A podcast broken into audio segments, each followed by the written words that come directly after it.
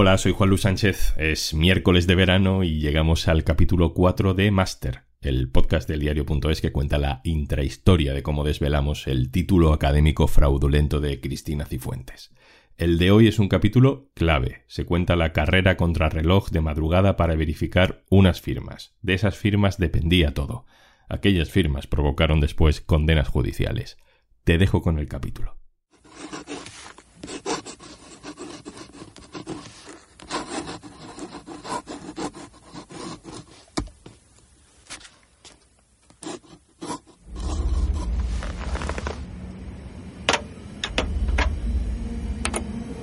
Todo lo que se ve se puede copiar. Lo difícil es lo que no se ve. Y a veces nosotros no vemos cosas que tenemos en nuestra propia escritura. Y esos son rasgos de alta calidad para un perito a la hora de determinar la autoría de una firma o de un documento. A veces el camino de la investigación periodística puede ser muy espinoso, pero en este caso fue tan fácil como leerle un tuit a Máximo Pradera, que sugirió, eh, puso el acta y puso una manita así señalando la firma, como que habría que ver si estas firmas son falsas porque se parecen mucho y tal.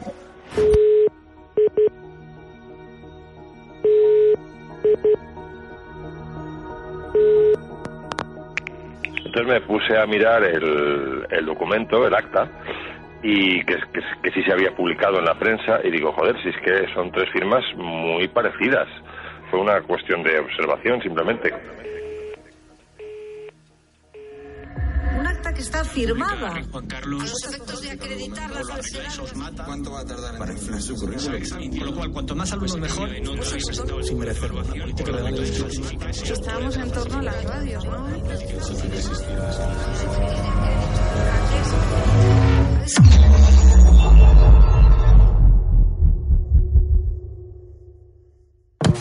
Todo comenzó con la información del diario.es. Ignacio Escolar es su director. Nosotros sabíamos que el documento era falso desde el primer día. Y lo sabíamos porque sabíamos que Cristina Cifuentes no se había examinado de su trabajo de fin de máster en esa fecha. Sabíamos que era falso, que era mentira. Pocos días después empezamos a, tener información que nos apunta a que no solamente el documento está falsificado, sino que las firmas no son las de las eh, auténticas autoras que aparecen ahí. Nos llega una pista de que la firma falsa del acta es la de Cecilia Rosado, es decir, que a esta profesora le han falsificado la firma, que ella no estuvo allí. Pusimos todo nuestro empeño en encontrar una firma verdadera de Cecilia Rosado para confirmar que la del acta era la falsa. Mientras tanto, mientras la encontrábamos, que no fue fácil, contratamos los servicios inestimables de una perito, que fue la misma que hizo el análisis grafológico de los papeles de Bárcenas en el país, Rosario Casas. El 26 de marzo recibo una llamada de Raquel Ejerique eh, explicándome el tema, que era un tema muy confidencial, y entonces me manda el acta de el acta que presentó Cifuentes en televisión con tres firmas. Aceptó el encargo encantada porque además estaba siguiendo el tema por los medios y tal. Yo hago una serie de pruebas técnicas, lógicamente, y la digo a Raquel, para mí son falsas. El problema es que no lo puedo demostrar porque no tengo nada con qué cotejarlo. Me llamó mucho la atención la ampulosidad de los, de los bucles, que eran muy parecidos. Hay una de las firmas que la inclinación me despista. Yo hago una prueba que para mí es determinante. Al no tener el original, yo hago una prueba a través del videoscopio de comparación con el fin de ver el grosor del trazo. Y lo proyecto en luz infrarroja a 360 nanómetros. Y veo que el grosor es el mismo en las tres firmas. Para mí era la misma persona. Entonces yo hablo con Raquel y le digo, yo estoy segura que es la misma persona y que las firmas son falsas, pero no lo puedo demostrar. Necesitaba tener una firma, firmas indubitadas de las personas que venían en el acta. Para mí era fundamental, no porque yo no supiera que, eran, eh, que esas firmas eran falsas, sino porque yo no podía poner en riesgo la credibilidad del diario y muchísimo menos la de Raquel Ejerique. Finalmente encontramos esa firma. Esa firma que los expertos llaman indubitada. La firma indubitada es la auténtica de la persona. Es una firma del DNI o una firma que no haya, sobre la que no haya ninguna duda que es el original. Conseguimos finalmente una firma indubitada de Cecilia Rosado. Y a las once y pico de la noche, que es cuando la conseguimos, contacto con Rosario, la perito, y le digo que acabo de conseguir esa firma y me dice, ah, muy bien, pues que son las once y media de la noche. Y le explico la situación, le digo, mira, tenemos, hay un rumor de que el confidencial tiene algo, puede ser esto. Mal día el de hoy para ser Cristina Cifuentes. Atención a la exclusiva que publica esta mañana el Confidencial. Necesitamos que hagas esto, ¿no? Yo también me voy a quedar, Ignacio también se va a quedar, nos vamos a quedar todos esperando tu análisis y tal. Bueno, vale, lo acepta, muy profesionalmente lo acepta. Y se pone a trabajar. Mientras tanto, Ignacio Escolar y yo abrimos un documento compartido, cada uno desde su casa, y empezamos a escribir lo que llamamos en periodismo la pieza de madera, ¿no? La pieza borrador a la que luego le cambias cuatro cosas para publicar cuanto antes. Nuestra idea era, en cuanto ella nos confirmara que esa firma de Cecilia era falsa, eh, publicar a todo trapo. Raquel y yo trabajando desde casa hasta las altas horas de la madrugada. Esas semanas dormimos francamente poco, viendo cómo contábamos eso eh, y esperando el último ok de la perito caligráfica para que nos dijera, en efecto, lo que parece, esta firma está falsificada, no ha firmado Cecilia Rosado. Y de repente de madrugada... Y a las 3 de la mañana aproximadamente me llama Rosario, el perito, y me dice, la firma de Cecilia es verdadera me llama Raquel, oye, que ya tenemos el peritaje, que dice la perito que es auténtica. Y claro, fue una gran desilusión, ¿no? Porque en ese momento pensamos que el acta no era falsa, que realmente había existido, ¿no? O, al menos que estaba firmada por tres personas diferentes. Esto era a las tres y pico, eh, se lo dije a Ignacio, me acosté, y a las seis de la mañana tenía un mensaje de Ignacio que decía, ya sé por qué la firma de Cecilia era verdadera, porque es que es ella la falsificadora de las otras dos. Y lo había sacado el confidencial. Atención a la exclusiva que publica esta mañana el confidencial, que dice que el acta del examen de trabajo de fin de máster, el acta que el que aportó Cristina Cifuentes, tiene dos firmas falsificadas nos adelantan por muy poquito porque ya estábamos detrás de que había firmas falsas y ellos tuvieron la, la habilidad profesional para encontrar las auténticas un poquito antes que nosotros. Y bueno, por una parte es la historia que nos habría gustado dar, ¿no? Y por la que estábamos detrás ya varias semanas, pero bueno, que lo dieran ellos también resultó un poco un respiro. ¿Quién miente aquí? Entonces, ¿el rector, el director del máster, Cristina Cifuentes o todos? Sabemos que no iba a clase, que no hace exámenes. Oye, Rafa, eh, ¿todos los documentos que nos ha ido mostrando Cristina Cifuentes en este momento son falsos? Ella esgrimió un documento falso como prueba. Rafa Méndez, periodista del Confidencial. Muy buenas tardes.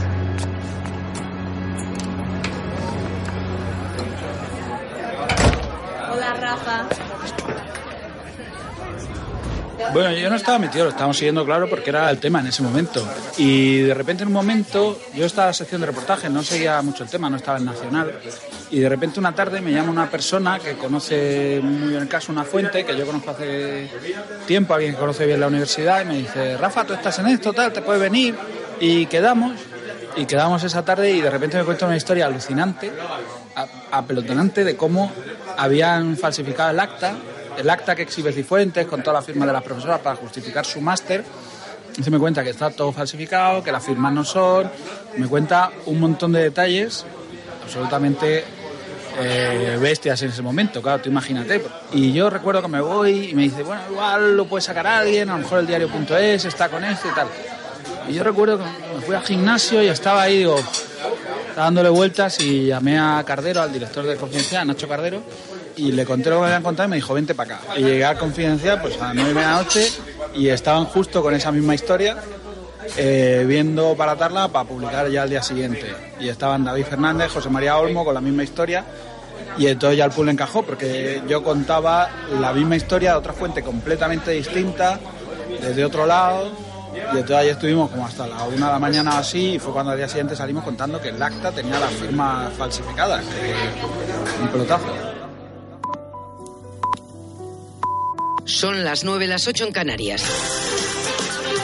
Dos de las tres firmas que aparecen en el acta con la que Cristina Cifuentes trató de justificar su máster están falsificadas, según lo que publica esta mañana el Confidencial Aymar. Sí, se refiere Teníamos detalles de la reunión, de hecho luego fuimos publicando cómo habían intentado, cosas que salieron después en el juzgado, nosotros publicamos esos días, como de hecho se habían puesto de acuerdo en, en decir que Cifuentes llevaba ropa clara, que era una cosa cuando él, al principio se juntan y deciden taparlo, lo que pasa es que claro, eso dura poco porque ven, ven la que se puede montar, una de las cosas que dice muy significativa es recordar, ponerse de acuerdo en recordar que Cifuentes llevaba ropa clara. Universidad al Confidencial. Este diario asegura que ayer mismo el catedrático responsable del máster, Enrique Álvarez Conde, reunió a las profesoras para tratar de pactar una versión común. Y eso que luego salió en el juzgado tiempo después, nosotros lo contamos esos días.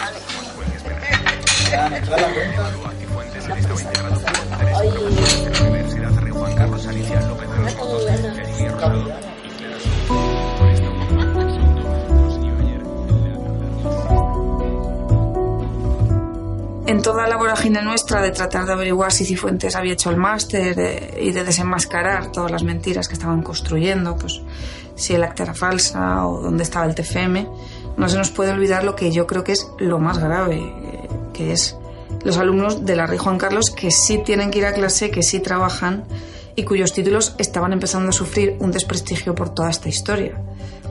Esa labor y mucho del trabajo de calle que hicimos eh, lo hizo Laura Galau.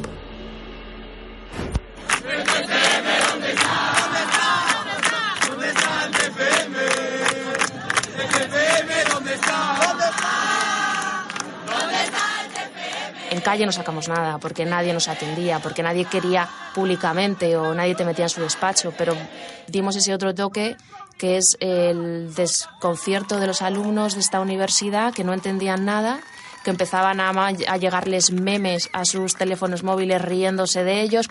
También ese hartazgo de, de los chavales que están ahí estudiando, de, de zonas obreras, porque es el, barrio de Cálvaro, Móstoles, Fuenlabrada, de familias a las que les puede costar mucho pagar esa matrícula y que de repente eh, veían que a lo mejor ese desprestigio que estaba cogiendo su universidad les perjudicaba su futuro.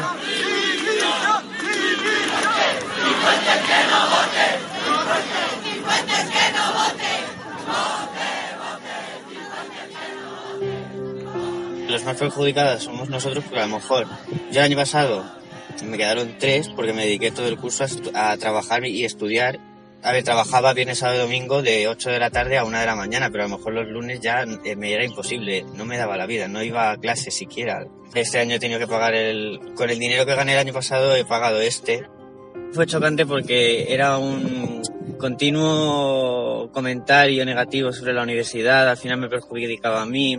Como un ambiente súper negativo, que hasta mis padres me decían, ¿por qué no estás en esa universidad? O mi novio me decía, ¿por qué estás en esa universidad? A ver si te puedes cambiar. Digo, ¿pero tú te crees que yo tengo dinero para convalidarme todas las asignaturas? Y ahora que lo veo de lejos, es un sentimiento más lejano, pero que al final no sabes si te va a perjudicar en un futuro o no, pero sigo pensando en eso.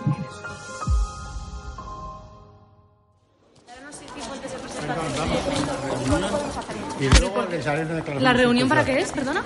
Eh, ¿Qué explicaciones le vas a Dejarme, por favor, os lo pido. ¿Qué opinas de la información que ha sacado y el confidencial? ¿Cómo lo ves? ¿Es verdad que se ha falsificado las firmas de tus otras dos campañas? ¿Asistió usted al tribunal de Cifuentes? El día que el Confidencial saca eh, a primera hora de la mañana que, las, eh, que dos de las tres firmas están falsificadas, se apunta a la tercera persona como la persona que presuntamente falsificó esa firma, que era Cecilia Rosado, el día que ya explota todo, creo que ese mismo día, o Cifuentes comparecía en la asamblea, ese día se elegía, se tenía que reelegir al director del Instituto de Derecho Público. Y fuimos allí a primera hora de la mañana, a las nueve de la mañana, y por allí estaba Álvarez Conde. Pero fueron, que es algo que a mí me, sorprende muchísimo, que a esa reunión fuese Cecilia eh, Rosado y Clara Souto. Ya no apareció Alicia, que fue la primera que se desmarcó de ese pacto que parece que, llegaron a, que les llegaron a plantear. Cecilia Rosado, que en ese momento estaba en una postura muy compleja, no nos atendió. Cecilia, eh, ¿puedes decir algo del No, gracias. Clara Souto eh, nos dijo que por favor, que no, la, que, que no estaba nada acostumbrada a hablar con medios de comunicación. Yo solo os pido, por favor, que nos respetéis de verdad, eh, dejarnos que ya atendamos a la universidad. A mí esto me, me supera totalmente lo de los eh, periodistas, estar todo el día Clara, así, no voy a ningún lado. No, nos vamos pero a caer. ya, pues, Pero cuidado. ¿Firmaste el documento? por favor, de verdad, intentar respetar que, que hable con la universidad. Y luego Álvarez Conde nos contó que, eh, teniendo en cuenta la situación en la que estaba, que él tenía muy claro que esa situación se iba a, a solucionar, pero que teniendo en cuenta la situación, el Instituto de Derecho Público se había eh, acordado eh, conjuntamente eh, posponer la reelección del director al que únicamente optaba él. Pero solo puedes responder si hizo o no Cifuentes el máster. Sí. ¿Sí lo hizo? No, no, no digo nada más. Por favor, señorita. ¿Presionó usted a alguien para que falsificara las firmas? Yo no suelo hacerlo. Esa pregunta ya atenta a mi derecho al honor. ¿Y usted hable con su jefe? Pues mi jefe me ha mandado aquí, entiéndalo.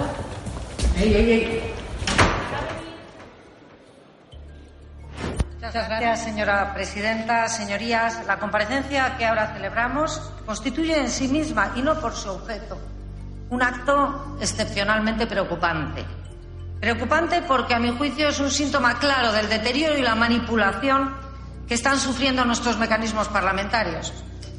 A pesar de que lo saben sus señorías, el reglamento de esta Cámara no contempla en ningún La misma mañana que el Confidencial publica que el acta está falsificada, ella comparece en la Asamblea de, la Ma- de Madrid y sale victoriosa para muchos medios. Hay constancia documental de mi matrícula en dicho máster realizada precisamente ante la unidad de posgrado de esta universidad en todas las asignaturas y por un total de 60 créditos. Y Es que es alucinante. documento también hay Lo hace tan bien que nosotros mismos pensamos cómo es posible, entre, entre la incredulidad y el escalofrío, ¿no? ¿Cómo es posible que un político como ella, una política, casi nos convenza a nosotros? Ni mi currículum ni mis calificaciones han sido falseadas ni falsificadas. Repito, ni falsedad ni falsificación.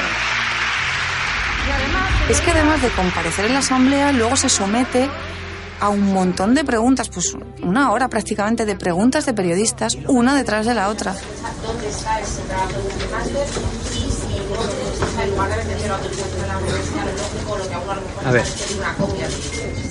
Bueno, en primer lugar, yo no he pedido una autorización. Lo que he hecho Hubo algunas preguntas que si le hubiéramos hecho los periodistas, le habríamos descolocado, ¿no? ¿Eran hombres o mujeres las personas de su tribunal?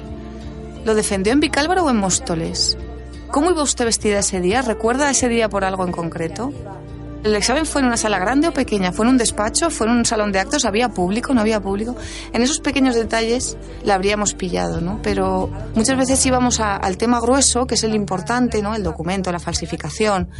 Y ella pudo salir airosa porque dijo, claro, la falsificación, yo qué sé, yo a mí la universidad me ha dado esto, yo no lo he falsificado.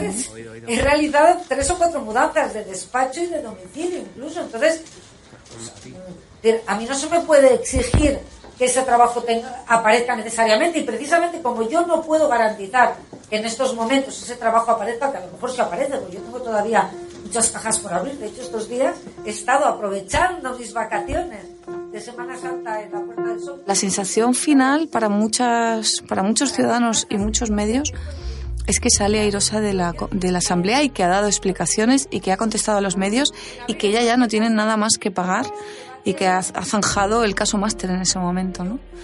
La oposición no se lo cree tanto y Ángel Gabilondo anuncia una moción de censura No, lo que estamos hablando es de una moción de censura donde, en fin, a mí me da pudor decir, pero el candidato soy yo y, con ese candidato lo que tenemos que hacer es proponer que, que elijan los grupos parlamentarios si prefieren a Cristina Cifuentes o abrir un proceso distinto eh, que nosotros trataríamos de coordinar en los términos en que yo he señalado. Íñigo Errejón, buenos días. ¿Qué tal? Buenos días. ¿Confirma que Podemos votará a favor de la moción de censura del PSOE contra Cifuentes con Gabilondo como candidato?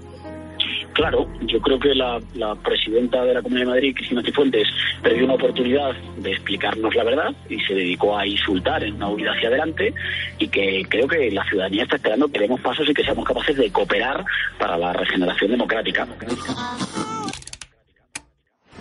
Está haciendo una gestión que seguramente es eh, de las más brillantes que hay en el conjunto de nuestro país. Y por lo tanto a esa mujer valiente que es Cristina Cifuentes, pues yo le pediría también que nos cuente su experiencia. Cifuentes, aplaudida. Muchísimas gracias. Quiero daros las gracias a todos vosotros, de verdad, de corazón. Cifuentes, ovacionada. Gracias.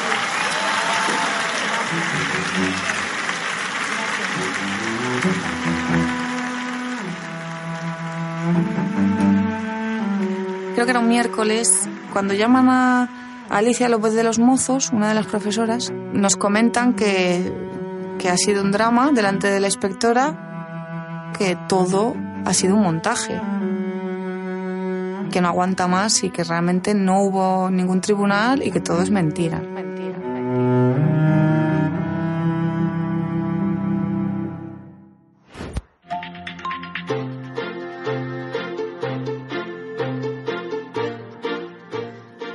Enrique Álvarez Conde, bienvenido. Muchas gracias. Catedrático de Derecho Constitucional de la Universidad Rey Juan Carlos, director del Instituto Universitario de Derecho Público de la misma universidad.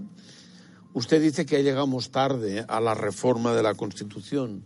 ¿Nos falta algo que nos empuje, una cultura de pacto? Yo dije que llegamos tarde a la reforma constitucional y quiero rectificar mis palabras. Yo les suelo decir a mis alumnos que yo no veré una reforma en serio de la Constitución y que posiblemente ellos tampoco, tampoco la vean. Esta investigación del diario.es fue posible gracias al apoyo de sus más de 34.000 socios y socias. Hazte socio, hazte socia y apoya al periodismo independiente.